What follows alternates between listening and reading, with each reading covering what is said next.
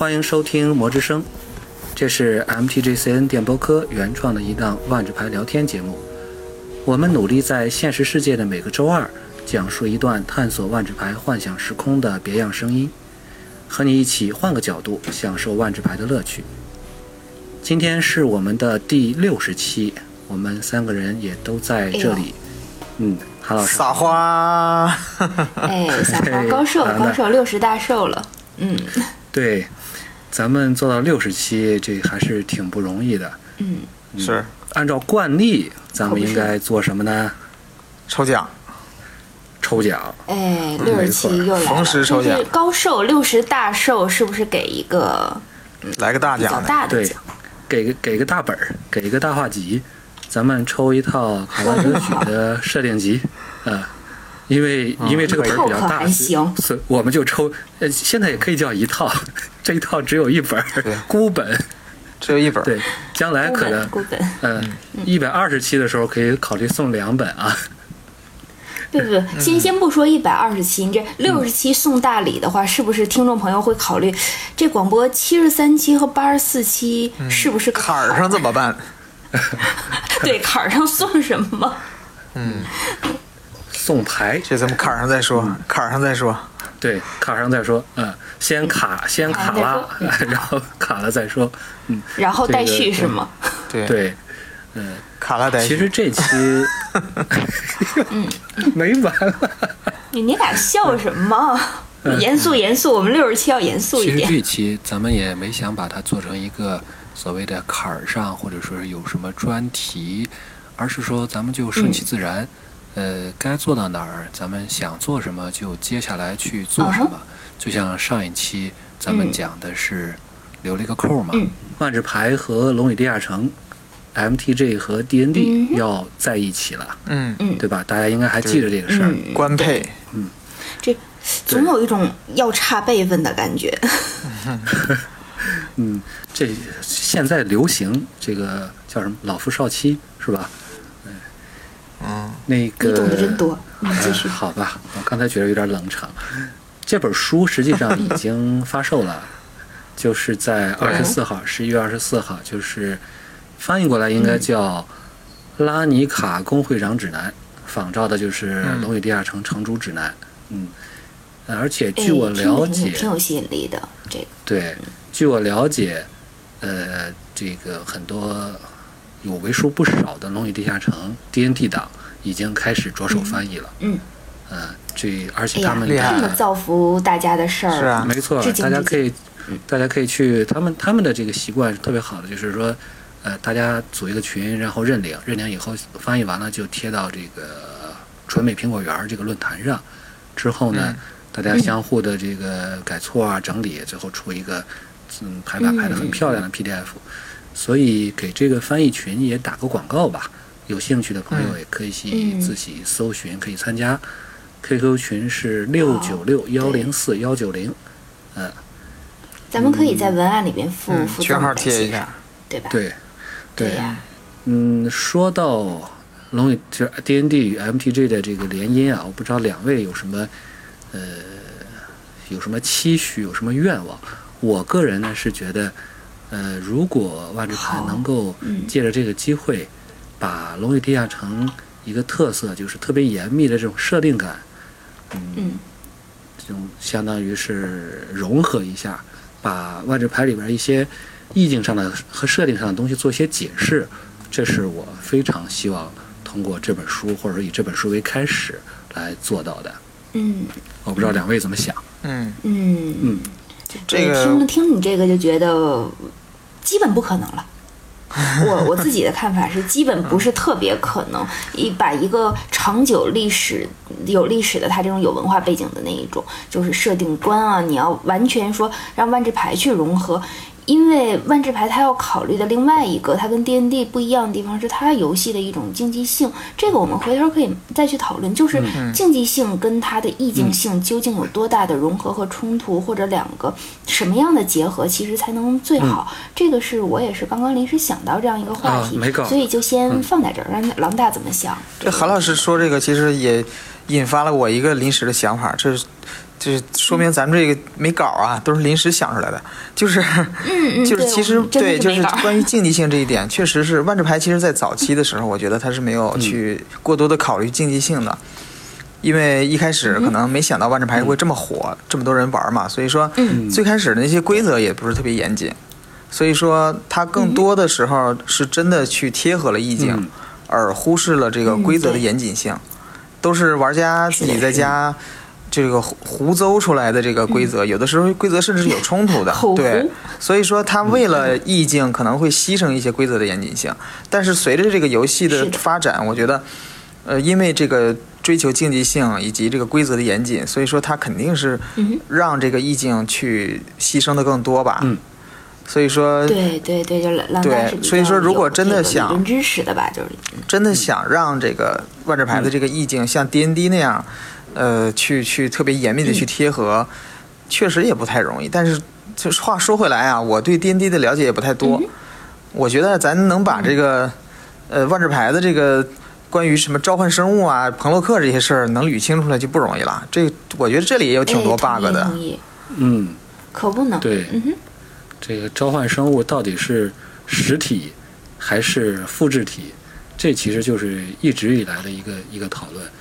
对，当然我对 D N D 了解也不是很多，但是首先我就想，最近这不是咱们还把罗兰的微笑这篇重新推送了一下嘛？对，他实际上就你都不等我改你就推了，怕怕给韩老师增加负担 啊！谢谢谢谢。这个呃，其实他这里边是把这个设定还是讲的挺清楚的。嗯，包括万智牌最特色的五个颜色的这个各种特征啊，当然白色可能讲的略微有一点点牵强，但是很有趣的是，这个白色法师作为最后一个出现的法师，它起到的是一个诠释整个魔法运作的一个作用，而且呢，就是写这个短篇的这个作者呢，实际上他应该是万智牌，甚至他还参与了一部分龙与地下城的世世界设定。他对于万智牌的最大的贡献，除了他写的这个《兄弟之战》，还有《冰雪时代》的这个《冰雪时代》这三部曲之外，呃，再就是这部这个短片，他实际上就呃一方面把五色写得很清楚，另一方面把万智牌的魔法的运作也阐述得很清楚，就是依靠记忆，然后连接起土地，然后运用魔法。产生这种魔法效果，呃，这一点儿实际上很古朴的一种、很原生态的一种魔法方式，这是对。这个要是和万智牌、这和龙与地下城相对比的话，就是魔网。呃，如果是跟这个来对比的话，也是挺有意思的。魔网的内容我会，呃，我会把它放到这个文案里面。嗯，但简单来讲，我觉得魔网它的设计是另走的另外一个路子，它也是说这个魔力。在这两个世世界观里面，魔力都是存在于万事万物之中的，只不过呢，就是《龙与地下城》里的它是一个网状的，呃，施法者就好像是在操作这个网络的经纬，通过学习了解这个魔网的工作原理，然后操纵这种魔网的经纬来制造出所需要的这种效应，而且，嗯，有一点像泥沙的那一个地脉，就是连通地脉，然后它去感知那种土地的魔力。对对对。所以从这点上来讲，泥沙应该是，呃，比一般的法术师可能更接近，呃，魔法的本质吧，也是这也是有可能的啊，嗯，嗯，而且《龙与地下城》里面还有一点设计，就是说，呃，法师是直接学习魔网，而就是借助于神这种牧师，像德鲁伊还有圣武士，德鲁伊他是嗯，对，他是需要以他信仰的这种神。或者说他立下的这种誓约，通过这个为中介，嗯，去接触魔网，就是我可以不懂魔魔法是怎么魔网是怎么运作的，我不知道这是怎么织布的，但是呢，我可以通过这个我的这种虔诚，我向神啊，我就是可以说，我向神发出许对许愿，然后神如果觉得我的对我的这个这个牧师的行为符合他的这个符合他的这个信仰，那么他就会。把自己的这个通过自己的神力作为一个媒介，把这个魔魔法让它让它这个实现出实现出来。所以这点上可能嗯对，嗯比万智其牌其实还蛮好。对比万智牌要怎么说要要明晰一些吧。其实对那也不是说复杂，它这个其实就像您刚才提到德鲁伊，就是在凯尔特神话里边，德鲁伊他就是这个职业，他就是能够去沟通。自然的法力，然后并把它传达给人间。它其实走的是一个这种所谓神圣媒介，或者是一个灵媒的这样一个状态。这个灵媒不是咱们后来讲那种招魂的那一种，而是真的是跟自然啊，就是自然原生态的。因为德鲁伊他这个信仰，它其实是很很古老、很古老的一种宗教了。就像凯尔特神话，它里面都是很古老的。所以就是 D N D，其实它。走的更多的是一种让你觉得有据可查的一种，真的是很神圣，而且是很踏实的一个魔法。那相关于万智牌的话，那我的看法就是，万智牌的魔法设定，其实你会觉得它有一种不知道从哪儿来，不知道从哪儿走。这些法术师怎么学的法术？有有的地方学院派有学院教的，那可是我学院同时教你念咒，你念完咒你就都是法术师吗？就法术师没有一个甄别选择吗？就彭洛克点燃火花，我们再说，但法术师呢？我总是觉得，你说各个时空都有自己的法术师，但是真正的魔法，他们对魔法知道多少？你念咒召唤出来那个东西，他们真的懂吗？会不会有魔法师不知道魔法是什么，反而被魔法反噬？我们记得这样的故事应该也有。对这一段，我完全没有照段照的稿 来念，他给我那段稿，我根本就不接受。我在想，我在想我的稿呢。不是，而且这全韩韩老师并不想背稿，这怎么回答？对对对，但但是其实说回来的话，就是在 D N D 的规则书里边，其实至少在第三版的时候，也没有一个所谓就是那种魔法运作是什么的，所以就是，尤其是像我等这种麻瓜之辈啊，就是我们去探讨这个问题的时候，总会觉得麻瓜。对，你看电影了，我知道，我没有去看的，不许缠我。对，嗯，对，其实那说回来的话，魔法如果是这个多重宇宙的本源，我记得那宣传片总这么说，那它会不会成为一个所谓道可道非常道的问题呢？嗯，就是你们怎么看这个事情？呃，可以说是一种不可知论吧，就是说，嗯，多少道可道非常道，就是因为它是超越我们的理解，所以说无论它怎么运作，它的确是它是存在的，对吧？是的，嗯，它只是说不同的解释，像刚才韩老师你说的这个，我刚才我摘的那段是出自于《龙与地下城》的第五版的规则书里边，嗯、之前的第三版我也有，我就没有看到就是有这么一个解释，所以说它这种诠释啊，它不是因为无论在哪个规则书里边，对于魔法都没有做规定说它就是什么，所以说它是一个。不可知的，但是可以，这并不妨碍做出各种诠释，像《龙与地下城》里面这种诠释，魔魔魔网说，对吧？这是一种诠释。然后万智牌里边呢，就是这种土地回忆说，那这有点有点像德鲁德鲁西这种感觉，是吧？所以，嗯，我们只要说是能够找到一个，而且，嗯，呃，像老大刚才也说的，这是一个关乎于娱乐性的一个问题，对吧？只要有一个合理的解释，而且能够。这个自娱自乐，这样这就我们就心安了。我们这凡人是吧，麻鸡麻瓜的，这个找到一个问题，找到一找到一种解释，自己心安就可以了，是吧？就是类似我们犯了错，或者说是受到了伤害，找一个解释，像是这个过就飞箱操作一样嘛，对吧？我们就不关心里边的这个究竟的这个运作是一个什么原理了。就光看结果就行了，对。对吧？嗯，释放闪电机，你已经死了。对对，召唤召唤一个不够可以再来一个，对对，没没有一个神秘解决不了的问题。对，如果没有的话，那就如果如果解决不了，再召唤一个来。四个闪电机解决了。嗯嗯，如果没有焚化，还有烤焦。你有那么多费吗？拜托。对。一看就没打过小红，还能够你攒费去焚化一下。嘲笑万段正不是万智牌是吧？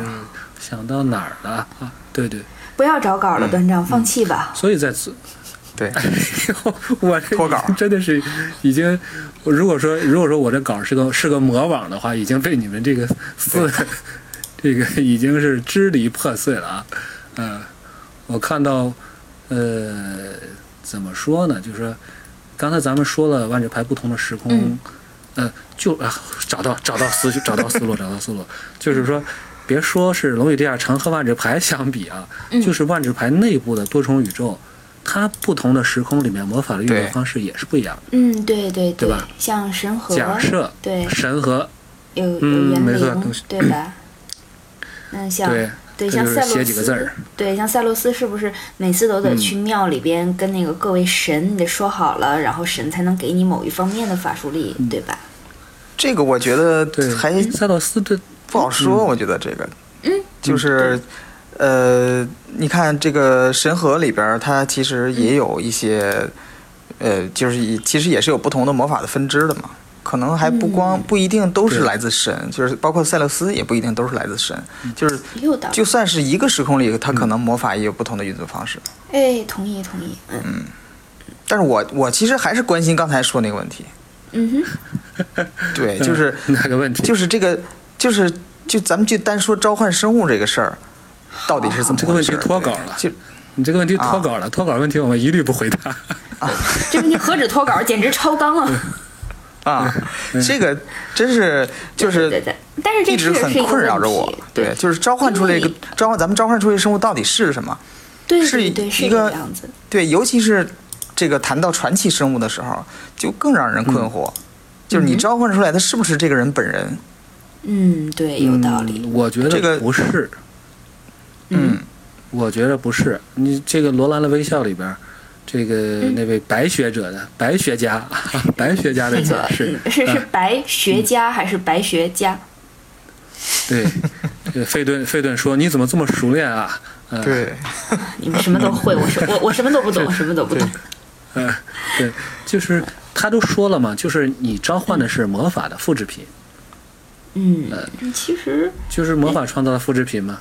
嗯、那这个听起来还蛮像是一种心理安慰的，所以就是相当于是召唤出来的生物死了，你觉得就复制品原本可能在人家时空好好待着呢，你召唤出来一个复制品死了，没有太多负罪感。你看，但是在家乡那个故事里边，我们原来讲就是萨拉的恋人菲罗兹，他就比较讨厌召唤生物嘛，对，所以其实你看他创造出来萨拉也是跟因为因为跟召唤不喜欢召唤有关的。那如果他知道自己召唤出来的就不是真身，那在这儿矫情什么呢？这就嗯，他可以不知道啊，他就是召唤出来了，因为那么太像了，他就觉得哎呀，这个哇，就和真的一样嘛，是吧他？以为是真的。他以为是真的，这不知者无罪，对吧？嗯这矫情一点儿。你以为你以为的就不算是是你以为的吗？哎，对，我还记得有一点就是我我其实嗯嗯，老大师，嗯啊，我说，就就是我我其实一开始觉得嗯，呃，召唤的是啊，你说还是我说？乱，你俩不许抢了，再不行石头剪子布了。六十，我我说吧，就是那个我一开始其实觉得召唤的是本体，嗯但是这个韩老师这么一说，我就嗯有新的想法了，就是说，哎，假如说是从记忆中制造的这个复制品，嗯，那就有些问题就好解决了。比如说，嗯法术师召唤生物的时候，他是根据自己的记忆，然后用法术力去再创造。对哎，那他再创造，就是再创造这个生物的能力，就取决于他的记忆了。其实，嗯，对吧？对，嗯，只要能记住，就能不停的复制。对呀、而且他会受限于他的记忆。为什么？当时我原来就有一些这个困惑啊，就说，呃，如果说灰棕熊它是个白板生物，那那就白板吧，对吧？你要是召唤出来一个，如果是活人，嗯是吧？活人怎么他就他就会那两招吗？对吧？稍微厉害点儿，工会法工会工会法师，是吧？他最多也就会两招，真的就是会两招，除了打和踢以外因为多了牌面印不下。啊，对。史师傅说过，你要考虑牌面的承载量。啊，咱们从从意境上讲，那就是说我实际上我召唤出工会法师，我是把它从记忆中进行的复制。OK，我印象里他就会这两招，嗯，是吧？这就是这不是说他的能力不行，是因为我的能力不行，我就记得住他就这两招，所以对啊对对就是一个对，其实刻板就印象像你看，你家网速它不止对，不止取决于你办的多大套餐，也真的取决于你家的光纤承载量，这我是深有体会。还有还有网卡，对，有道理。呃对呃，是，不然你这每回儿招一个扰咒法师来，就是说就知道扰扰一个咒。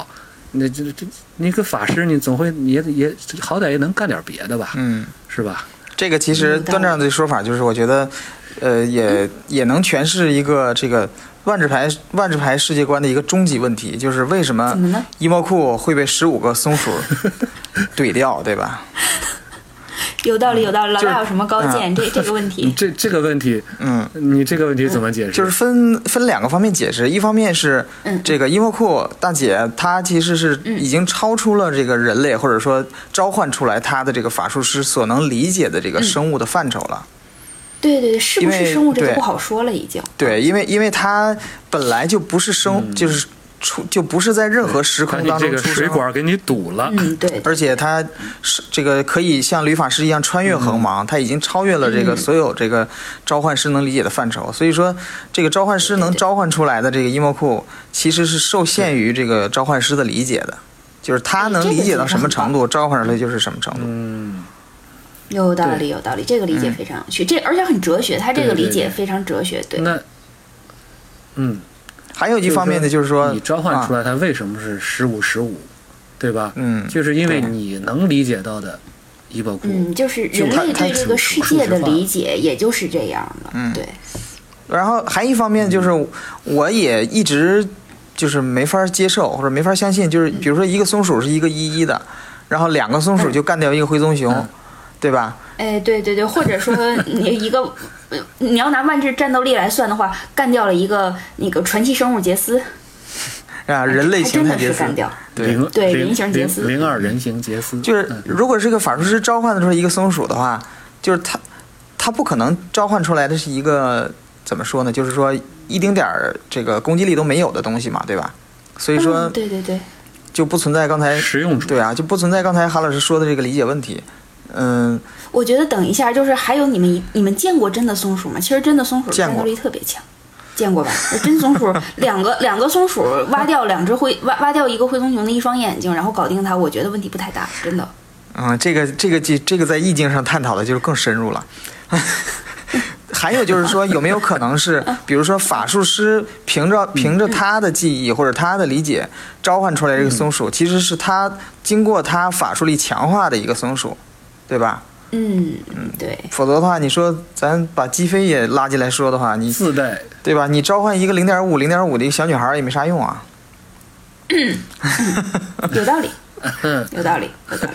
嗯，咱咱不考虑别的因素啊，嗯那个不要个三想太多分起步自带悠着点，自带是吗不？要想太多。不过不过刚才老老大说的这一个松鼠自带变距数，松，松鼠是零点三三，刚才刚才老大说的这个涉及另外一个我也是临时想到的问题，再次说明我们真的没有稿，因为这个问题老大也未必能接得住。就是如果我作为一个法术师或者召唤师，我对我的记忆进行了记忆加工怎么办？就像刚才。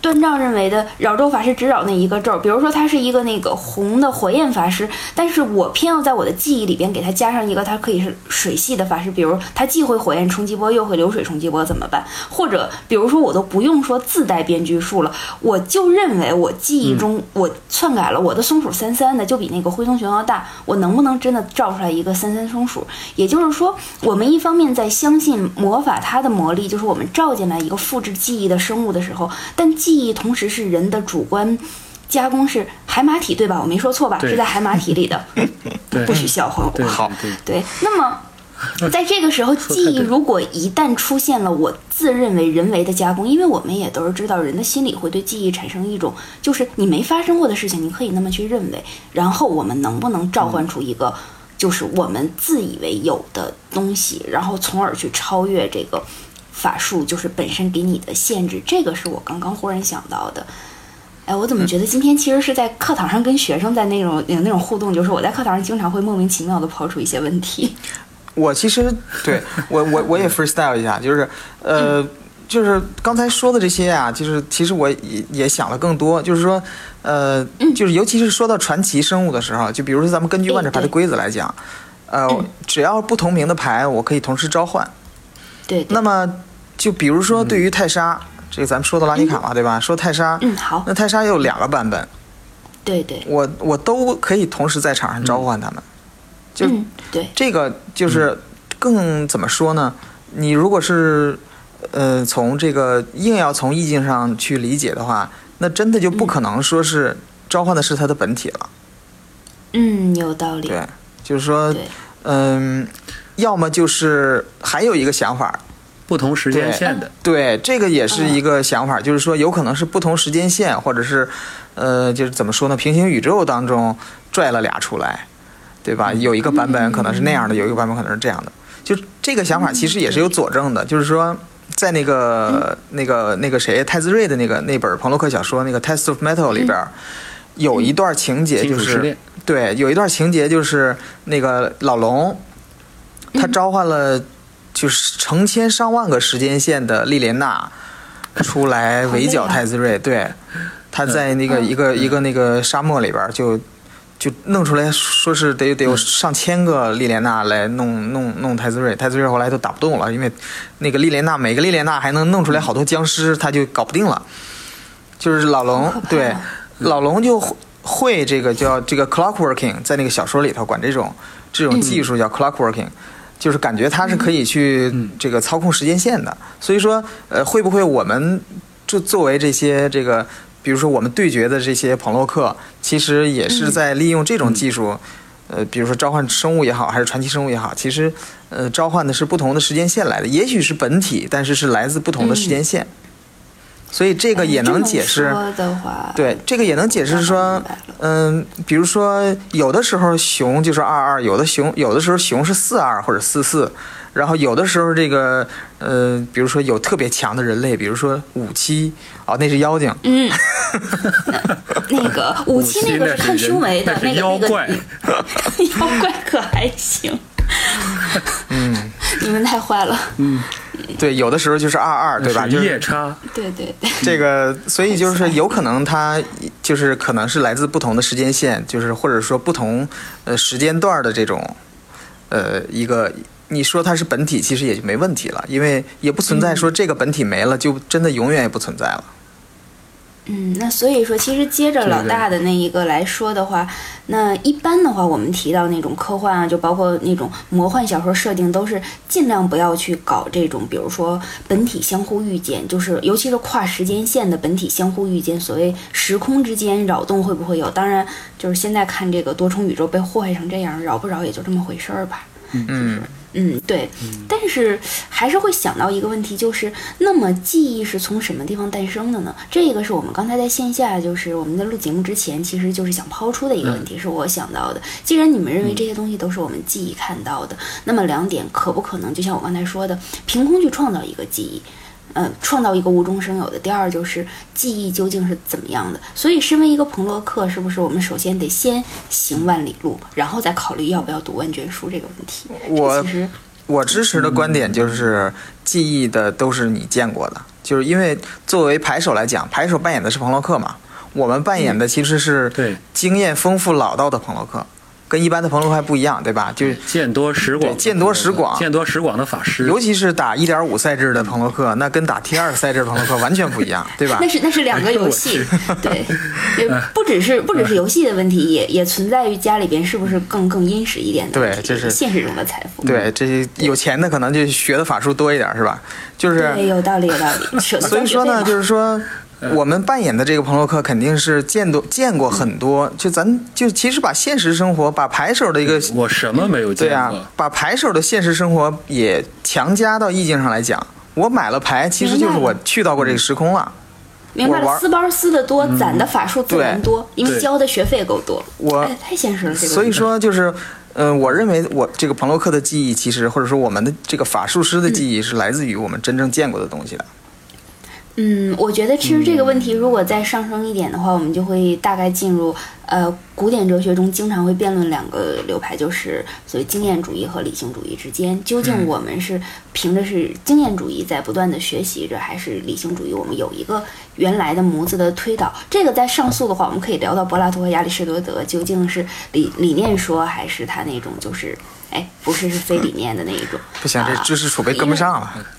不是不是的，是因为听众中有好多人应该是蛮懂哲学的，就包括现在营地新任杠把子，不是也是古典学出身嘛？咱们不聊这个，不聊这个。说回来，说回来，说回来，我我我给你们，我给你们上诉到另外一个另外一个角度啊，给你上诉到这个崔娜，嗯，崔娜的这个事儿，就是你们刚才说记忆，崔娜她的这个京剧兽可都是从她的这个就是进入了这种疯狂的这种说瞻望或者说是这种梦魇状态下，嗯，叫来的这个提取出来的。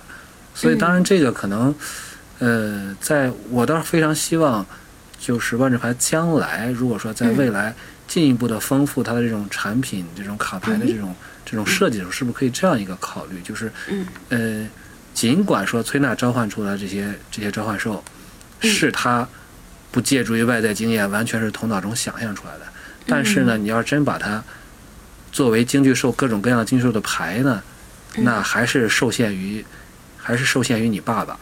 就是你爸爸印啥，你就能用啥，是吧？将来如果说这个游戏电子化，如不是无不论说是电子化，还是说是这个实体化，有一个非常。神奇的一种方式吧，能够随机化一点，就是你召唤出来时候，我不知道这是一个，这是一个从一个怎样怪诞的梦境中，拥一个拥有什么样的异能、什么样的攻防啊，这样现招进来，现赋予他，我现编一个。啊，对，这有点难啊，可能会比较比较有意思，嗯。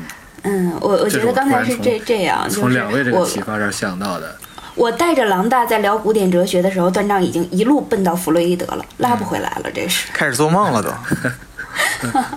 弗洛崔纳，弗洛崔纳，弗洛崔。我这个拉回来，我拉回来说一点，就是说，拉回来。我我觉得就是我们就是咱们说回游戏的意境啊，就是说我们牌手其实现在说的是牌手在召唤嘛，对吧？呃，牌手召唤生物嘛，其实不是呃那些角色在召唤生物，所以说。嗯，有可能存在这种情况，就是说牌手，比如说或者彭洛克去，呃，活生生的去创造一些什么东西。但是，作为这个咱们现在在讲这个游戏的意境，其实我们是我们出的牌都是人家威士忌印的牌嘛，所以说，对对，我觉得就是我们见过的什么哪个时空，比如说同同样是召召唤妖精或者鬼怪，我们去过密罗地。那么能召唤的密罗地的妖精，跟这个罗燕的妖精可能就不一样，这个对吧？是这个神河的鬼怪和这个洛温的鬼怪也不一样。那我们肯定是去过见过这个这个玩意儿才对才能召唤出来，但是召唤出来东西也不一样。但是你说我活生生的凭空想出来一个，我就想召唤一个妖精，嗯，是我没去过的时空。就是可能在游戏上的体现可能就会比较难。嗯，有道理，这个事儿也很有趣。对，那其实关于除了除了关于那个就是我们召唤生物之外，我们经常也会请到另外一个帮手，就是彭洛克。对，但是嗯，对。这个问题其实也是挺困扰的。对对对，其实彭洛克这个可能，因为他还 改过规则，传哎传奇规则改过，对。对，彭洛克也改过，就都改过，对，都改过规则，对，就是这对这个也是我在想的一个问题，就是一个是就是每个人都可以召唤同一个彭洛克，这个代表了什么？还有就是彭洛克的忠诚度到底和什么有关？就为什么对对，其实这对吧？第一个问题，你召唤杰斯一会儿是三忠诚，一会儿四忠诚，一会儿五五忠诚，然后三木四。第一个问题很好解释啊，大家都认识杰斯啊，谁不认识杰斯？你也可以招，我也可以招啊，对吧？认识然后杰斯和大家关系不一样啊，对，杰斯跟我关系好，忠诚度就高啊；跟你关系一般，忠诚度就低啊。呃，这取决于我中间放的是艾玛拉还是瓦斯卡还是莉莲娜是吗？你这样啊？哎，还有拉文尼。天哪，太可怕了！而且这个。对，而且这个忠诚度也体现了他的一种一种状态吧，就是说，你可以理解为我召唤他的时候，呃，我印象里的他是个什么样的他，对吧？就是这个我印象里红阿耶尼，我印象里是那个为了复仇寻仇的阿耶尼，那么他就是个红白的，是吧？我我是或者召唤一个这个痛定思痛，痛失赖子培，要这个。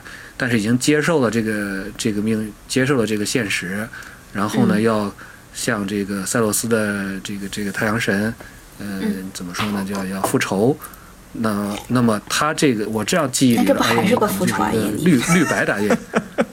你是怎么编出来这一段的？这这彻底证明段上已经没有稿了，各位。对，脱稿 有有道理。脱稿，真真脱稿。那就说对吧？那那就是那就是说错了。就说还有一个阿耶尼，不就说是到了各个时空去指导指导同族的阿耶尼吗？英雄名师啊，英雄英雄名师阿耶尼那个是绿白的对对对，那是绿白对吧？对对对。哎，还是还是还是能能圆回来的啊！好嘞，居然还认识这张牌。我对。对，还认识这张牌太不容易了。其实，其实我觉得可能是不是也跟能力有关？比如说，一个朋洛克，他要是能力牛掰的时候，他可能就多忠诚一会儿；要是没能力，看着我自己不行，我自己也知道，哎，捡完豆赶紧就撩了。那会不会有这种可能？当然也不好说，因为也有一些低忠诚度，但是能力在某些赛事中特别牛的。对，比如像娜娜，其实也就三忠诚，但是你看哪儿敢不用他，对吧？嗯。对这个这个话题，心情可能这也代表心情。对，我就跟你玩仨回合，啊，熬胶面的是吗？对，那那就是说五五忠诚以上的，全是因为老子扛打，嗯，帮你挺一会儿。嗯，我虽然没什么本事吧，有时间陪你玩会儿。对，嗯，本事不行吧，但是我忠诚是吧？我可以多陪你一会儿。义气还是够的，对对对，对对对，本事不行，忠诚够。哎呀，这个太可以！所以这个这个话题，我觉得，对，其实今天聊了这么多呀，我觉得就是，就就是真是这点话题，就聊了半个多小时。我觉得可不能。对，其实还是，而且还是脱稿。嗯，还是觉得就是有这个问题，就是说万智牌的这个意境，其实很多的时候是牺牲了意境去迁就了游戏体验的。就比如说这个传奇传奇生物跟这个朋洛克，其实一开始。这个游戏规则一开始是不允许场上有同名的，呃，传奇生物和朋洛克的，所以说他一开始其实还是很遵循这个意境，就是说这些是独一无二的，不是比如说这个人，不是说随随随便便的一个小兵，而是多重宇宙中就这么一个，对，你召唤了别人就不能召唤，对，那个时候的设计就是，所以说那个时候还是对。那个时候还是很很能解释得通的，但是现在你说我们这聊了这么半天，发现怎么解释都解释的不是那么圆满。对啊，嗯，还是迁就迁就了太多的迁就了这个这个游戏性了。我们连为什么要拿一只熊做标杆都不知道。对，为什么标杆一定要是那只熊？对，哎，这个有些东西其实真的真的很难去很关于关于攻防这个事儿，咱已经没法吐槽了。嗯，对对是这样。一个一个特别经典的案例，就除了刚才这个十五十五的这个十五只松鼠的问题，还有一个就是为什么塞洛斯的一只一个旅哲人，嗯，跟熊的战斗力是一样的？这个哲学家为什么这么厉害？因为知识就是力量，是吗？对，人家说了，knowledge is power。嗯嗯，对对对。所以说这个，所以所以其实对，就像就像我们说，有一些攻防你只能说是从意境上看，比如维安流剧群，这三一哪儿见过什么东西？三个脑袋一屁股，明明是三个小小仙灵嘛，这是什么感觉？就是三个脑袋过来了，然后一打全散了，然后一打就跑了，所以是三一，它不是三三，就你只能这么硬着去硬着去编吧，能怎么办呢？而且还有就是说，这种攻防也也也没法解释的。对。而且还有一个问题就是限受限于万智牌的这个数值体系，就是它它就是二十，它你看要不像那个什么游戏王是八千，对吧？你这个 那个赛尔号上万。对啊，你这个 scale 你就好调整多了。对吧？对对对，你是松鼠，就是我我一直特别好奇那种，就是后边带五个零、六个零的，我就特别查不明白。所以我看赛尔号那种卡牌的时候，我觉得特别高难，因为可能两万和二十万，我第一眼辨别不出来。他们为什么不用科学技术法？我一直特别头疼。就是你如果五万以内加减法。但是万智牌其实受限于这个数值体系，你你其实如果真的是呃按照严格按照这个生物的这个能力跟尺寸，或者说严格就按照意境去解释的话，那可能真是要出小数位了，那游戏就计算就更难了。对啊，不过到这儿的话，我忽然又临时想到一个问题：也许万智牌它这个二和三，并不是指数值力量上的二和三，而是一种等级。因为我忽然想到了地震的等级体系。大家知道，地震的等级体系不是二级、三级之间，它不是差一个数量级，它是差多少倍来着？我印象中，是是应该是一个翻几倍的，往上不断的翻倍。所以其实相当于是什么？可能甚至于说，比如说我们的一和二，一级和二级之间可能差一个差一个数量级，那么可能万智攻防到十五和二十之间，它可能差的数量级就是几何基数在增长。如果我们把它攻防不考虑成力量，而考虑成一种等级的话，会不会可能这个感觉有？好一点，就是临时想到的，我们可以存疑，就是说，听听大家听众们怎么想这个问题。意境上能解释得通，但是在游戏上是解释不通。也可以。嗯。而且这个，如果说咱们回到《龙与地下城》，咱们回到如果回到《龙与地下城》的规则的话，你可以把它理解为挑战等级，对吧？这个每个怪物它都有自己的挑战等级，它的挑战等级和它的这个，因为《龙与地下城》是一个非常就是数值。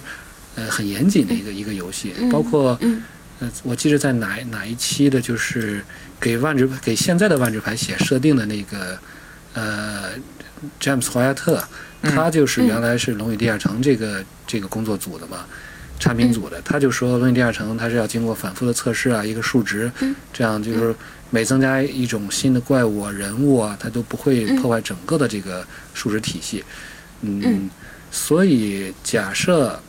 就是能够把万智牌里面这种生物，在龙与地下城的体系里面给出一个合适的一个生命值啊、攻防啊、特殊能力啊啊，然后呢，它的那也许它的这个攻防这个二二二三三可能只是代表一种，就是像韩老师说的一个一个挑战的等级，那么嗯，这个我是是在万这个龙与地下城是可以对应的，而且也能会让这些呃卡牌上的这些生物吧就。这个生物或者说人物变得这个更活生生起来，所以，嗯，一方面我们玩着牌，另一方面如果说能够像跑团那样真正体验一下这个拉尼卡这样大城市里的生活，其实还是蛮不错的。对，所以既然话题回来了，那今天其实我们差不多可以试着收尾，就还是回到就是我们的万智牌和 D N D 之间的这个结合，还是还是怎么说，就期待一个那个什么吧，期待一个好的结果，因为毕竟我们相当于是有了一个比较官方的渠道去真的去看一个时空它是什么样子的，从内部去体验，其实还是很增加。尤其是像咱们这种非竞技性玩家的乐趣，我倒觉得不错。嗯嗯嗯，那老大怎么看？就是说这个，我还是呃说说万智牌吧，因为 D N D 实在是不熟。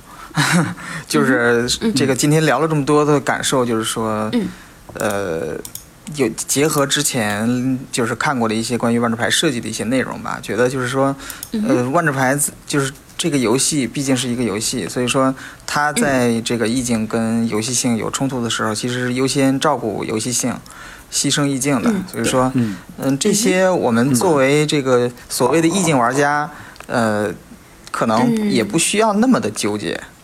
嗯，毕竟这个支撑我们的不光是这一方面嘛。所以说，像韩老师刚才也说的，我们其实是有很多素材，没错，呃，可以去拓展我们的想象空间。其实也。不单纯是要在这个这个竞技层面去找一个合理的解释，我觉得也没有这个必要。对对对，而且其实吐槽这种意境 bug 本身就是咱们的乐趣吧，至少我觉得这咱们是同道中人的这个，对吧？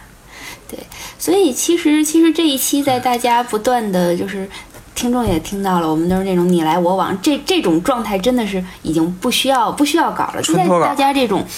充，呃，对对对，就是放飞自我的状态下，其实这六十第六十期，我们今天就走到这儿吧。嗯，对，那也是，其实聊了这么多，一点问题没解决，但是希望能给无论是竞技性玩家还是意境性玩家，都能够提供一个。新的思路就是说，我们经常说的换一个视角去看万智牌，让大家尝试着去享受吐槽，其实也是一个很美好的事情，并不是说我们一定要说啊规则严谨啊，就设计怎么怎么样，一定是所有的东西都要完美无缺才会捧在你面前。其实有的时候尝试去享受一些小的瑕疵、小的细节，在其中你去享受它是一种乐趣。每个人都不是完美的，一个游戏也不是。它走到今天，在不断被我们吐槽的时候，依然可以。就是哎笑对，然后我们也可以尝试着去笑对他们，这不是一件美好的事吗？反正我这么想吧。各位觉得今天我们差不多圆的挺好。累死我了。我今天，我今天可是正儿八经的想严肃的讨论一下这个问题，结果这个不写没想到啊，我们最后呃问题越聊反而越多，越多，嗯韩老师居功甚伟啊。嗯，没有没有没有，我我我的问题，那不妨我们今天就把这些留给听众，大家也可以自己做一个思考。欢迎留言就到此为止。嗯好的，欢迎大家在留言板面热烈讨论。嗯，嗯嗯，那行，那这留言有期就到这儿。奖，关键是对，留言到这儿，，那那我对啊，我们可以祝彼此一下六十期快乐，期待着接下来的下一个时期。好的，好的，好，嗯，大家拜拜。我们今天到此为止，拜拜，到此为止。嗯